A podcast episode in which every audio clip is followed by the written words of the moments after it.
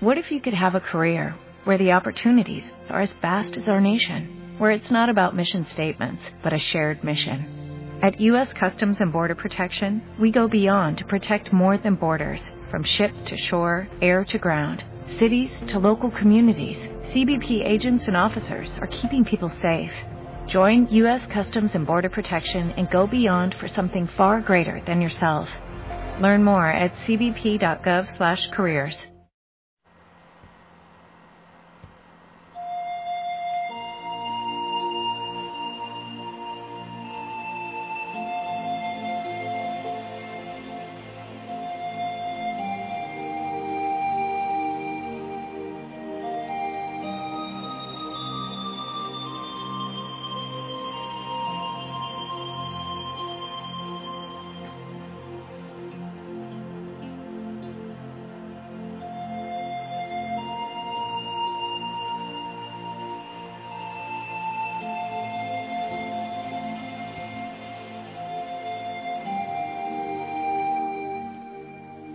Familia linda, familia Osana, muy buen día, feliz amanecer.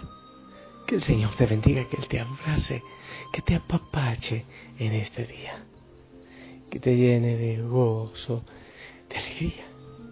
Y que la fuerza del Espíritu Santo venga sobre ti en tu vida en ese momento. Déjate abrazar, respira profundamente, suelta tu cuerpo y, y goza tener eh, él nos regala en este momento una degustación de, su palabra y de lo que puedes vivir tú en Eucaristía. No es suficiente, obviamente, el audio. Es solo un abrebocas de todo lo que Él tiene para ti hoy, en la fiesta dominical. Familia linda, bueno, también, claro, espero que estés llevando bien el desierto cuaresmal con el discernimiento espiritual.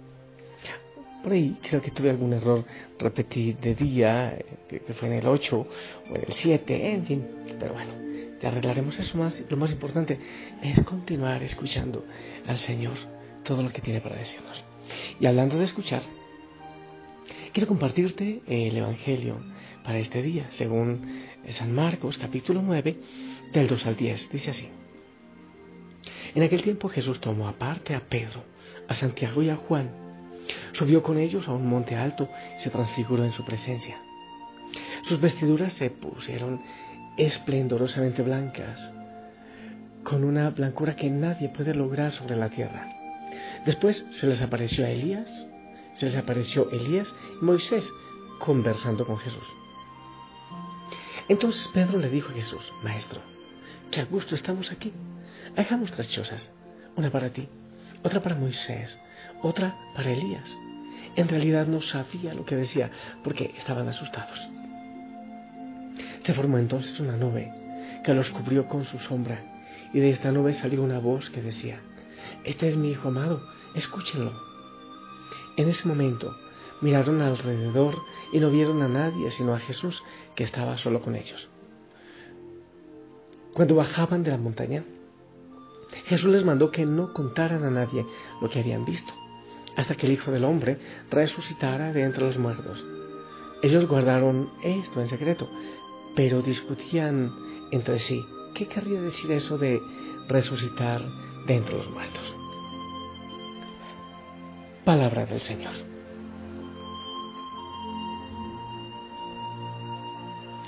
Pues familia, desde aquí, desde el monte Tabor, en el Ecuador no es el monte Tabor de, de allá de Israel, desde este monte Tabor, donde yo le pido al Señor que siempre regale transfiguración, así como en lo que nos dice eh, eh, el evangelista de hoy, el evangelio de hoy. Desde aquí quiero que compartamos esta reflexión. Pero cosas hermosas nos dice la palabra. Yo me detuve en una idea. Jesús toma consigo a Pedro, a Santiago y a Juan y los lleva aparte a una montaña, dice el Evangelio se transfigura delante de ellos. A ver, son tres los discípulos, de todos los que tenía, son tres los que lleva, pero ¿por qué? me preguntaba. ¿Por qué estos tres? ¿Por qué a Pedro, a Santiago y a Juan? Y el Evangelio mismo me fue dando la respuesta. Por allá en Mateo creo que es 16, 22. Pedro intentaba disuadir, quitarle de la cabeza esa idea loca a Jesús de bajar a Jerusalén, donde le iban a crucificar y todo lo demás. Y entonces Pedro le dice, pero no puedes hacer eso. Eh, que Jesús le dice, aparte de mí, Satanás. Pedro no lograba entender qué significa, cuál era el camino de Cristo. En cuanto a Santiago y a Juan, a los hijos del Zebedeo, ocurría cosas parecidas. Eso, por ejemplo, alguna vez por allá decían que baje fuego, Señor pide que baje fuego, creo que fue Santiago, que baje fuego sobre estos pueblos. Tenían otra idea. Eh, por allá en eh, Marcos, creo que 10.35, Dicen, queremos estar a la derecha y a la izquierda. Si ponlos a la derecha y a la izquierda, cuando el Señor les dice, el que quiera ser el primero, que sea el último y el servidor de todos. Precisamente ante estos tres, que no logran entender la pequeñez, lo que es la cruz, el camino de la cruz, precisamente ante ellos, Jesús les da una experiencia de resurrección en el monte Tabor. Y es realmente preciosa esa escena. Jesús se les presenta revestido de gloria de la gloria del mismo Dios. Y a ese mismo momento Elías y Moisés eh, eh, aparecen hablando con Jesús. Eso nos invita a entender la condición divina de Jesús. Es como un adelanto, es como, como una primicia de lo que va a pasar en la resurrección con el Señor. Pero, oye, pero, pero, antes de esa resurrección hay que bajar a anunciar. Hay que cargar con la cruz todavía.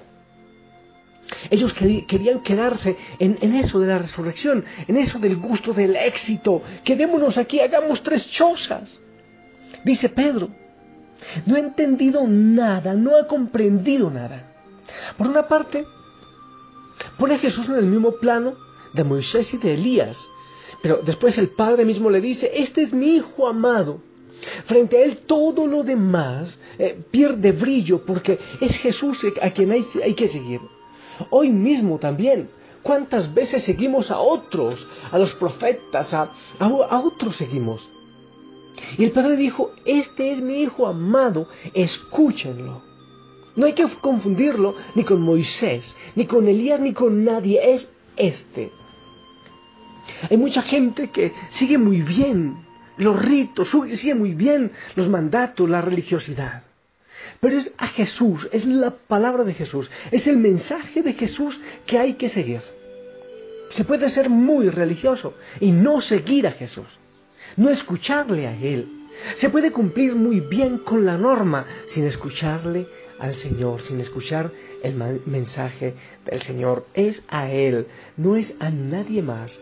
Es al Señor a quien hay que seguir. Esa es la primera idea. Es al Señor. Y puedes preguntarte tú, ¿a quién estás siguiendo? ¿Al profeta? ¿Al sacerdote? ¿Al padrecito John? ¡Qué lindo habla! ¿A quién estás siguiendo, eh? ¿A quién? ¡Ay, padrecito! Dicen algunos, si los sacerdotes fueran como usted, ¿a quién estamos siguiendo? Es al Señor. Todos los demás tenemos que pasar. Este es mi Hijo amado. No hay que ponerlo en la misma dimensión de Moisés y de Elías.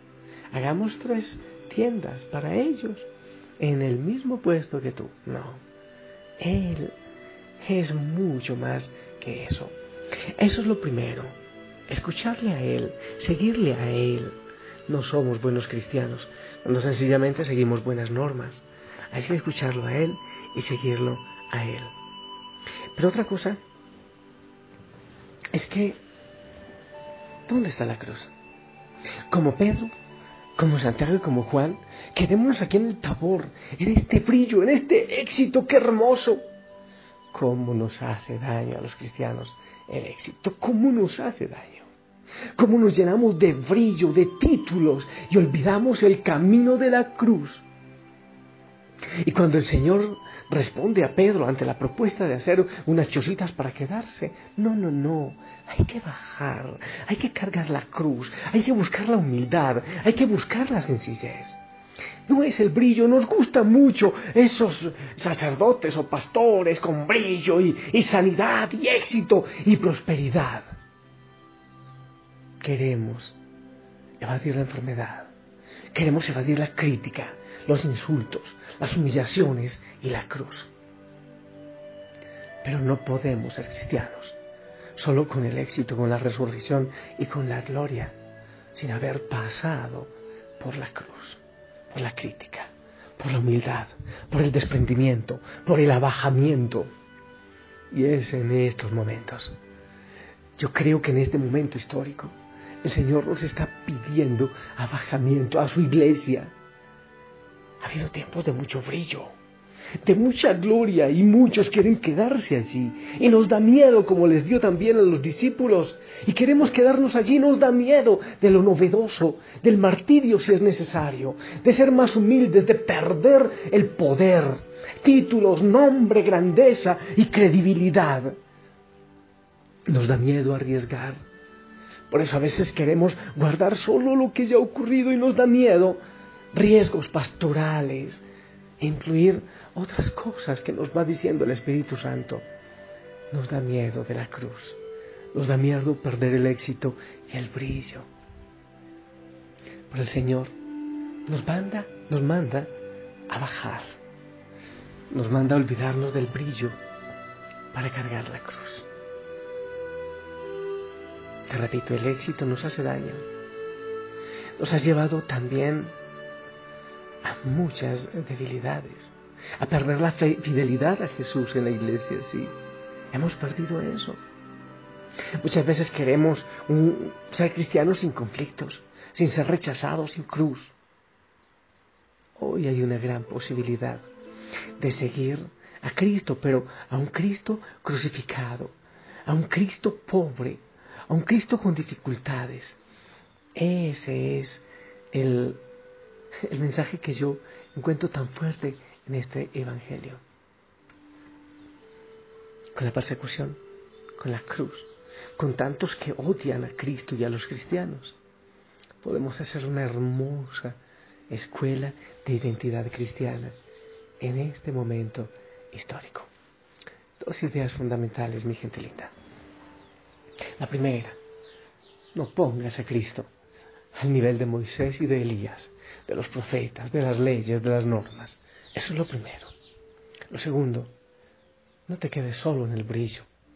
No te quedes solo en esa cosa hermosa, romántica y bonita. Hay que cargar la cruz. Y si tu hijo, hija Osana, si tú decides por Cristo, prepárate para la lucha, ya lo dijo. Prepárate para cargar la cruz. No solo brillo, alegría, prosperidad y gozo. Eso es mentira.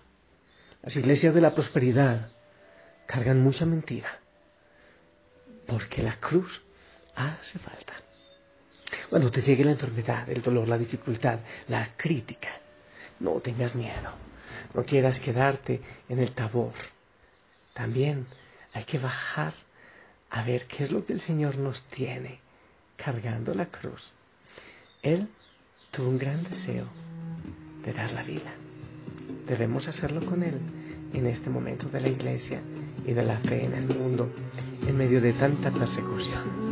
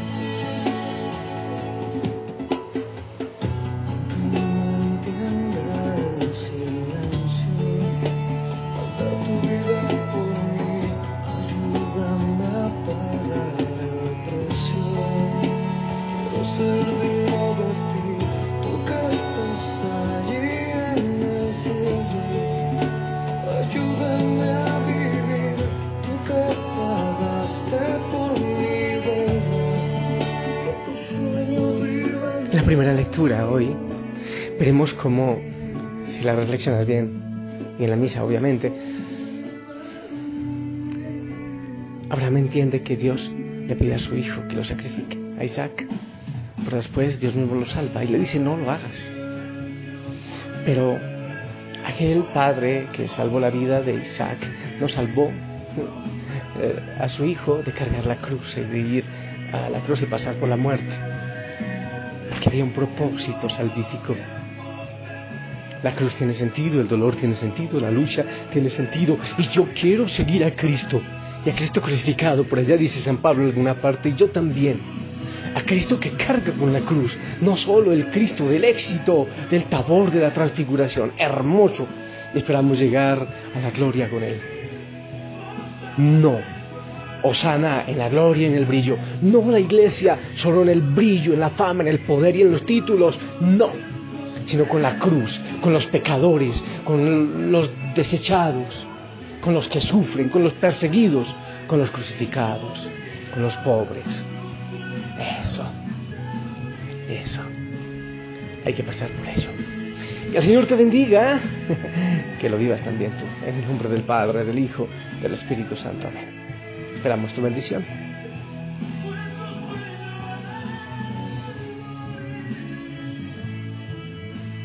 Amén, amén.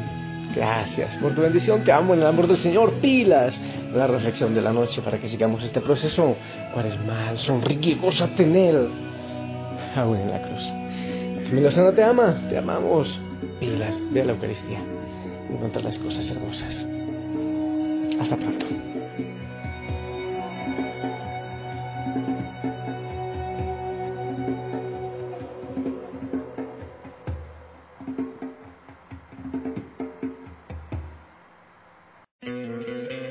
¿No te encantaría tener 100 dólares extra en tu bolsillo?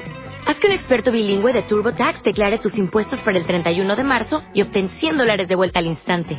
Porque no importa cuáles hayan sido tus logros del año pasado, TurboTax hace que cuenten. Obtén 100 dólares de vuelta y tus impuestos con 100% de precisión. Solo con Intuit TurboTax. Debes declarar para el 31 de marzo. Crédito solo aplicable al costo de la presentación federal con TurboTax Full Service. Oferta sujeta a cambios o cancelación en cualquier momento.